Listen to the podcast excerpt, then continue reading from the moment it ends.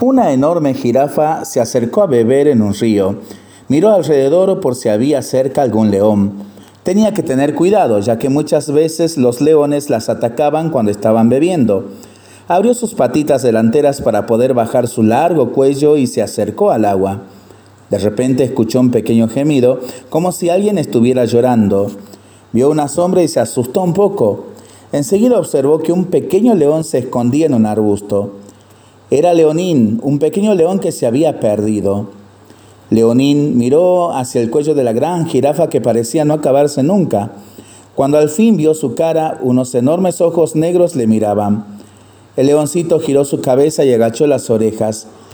Avanzó la jirafa a paso lento y tranquilo hacia él. Le tendió la patita. El león la acarició, dejó de llorar y ambos perdieron el miedo. La jirafa le preguntó, ¿Cómo estás tan lejos de tu casa?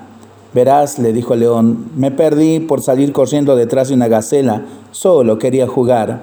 Corrí muy veloz hasta quedar agotado. ¿Qué ocurrió después?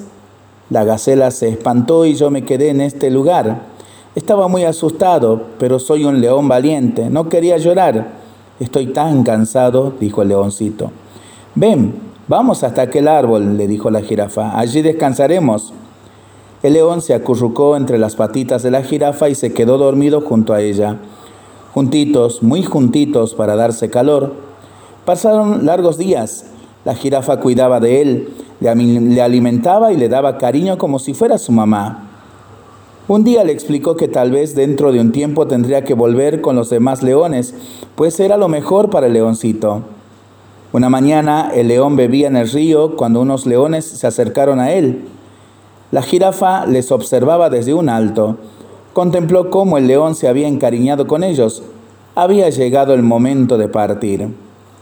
Ella vio cómo se alejaba el leoncito para siempre, pero a pesar de todo estaba feliz porque él había encontrado a su nueva familia. Quizás en esta cuaresma sea el tiempo de valorar más la familia, pero también cuando haya que partir para nuevos rumbos, hacerlo sin desánimos. Para pensarlo y para rezarlo en familia y entre amigos, ¿no? Mientras lo hacemos, pedimos al Señor su bendición, le seguimos pidiendo por el fin de la pandemia, de las guerras y por el buen tiempo para nuestras vidas, nuestros animalitos y nuestros campos. Y nosotros responsablemente nos cuidamos y nos comprometemos a ser verdaderos instrumentos de paz. Que el Señor nos bendiga en el nombre del Padre, del Hijo y del Espíritu Santo. Amén.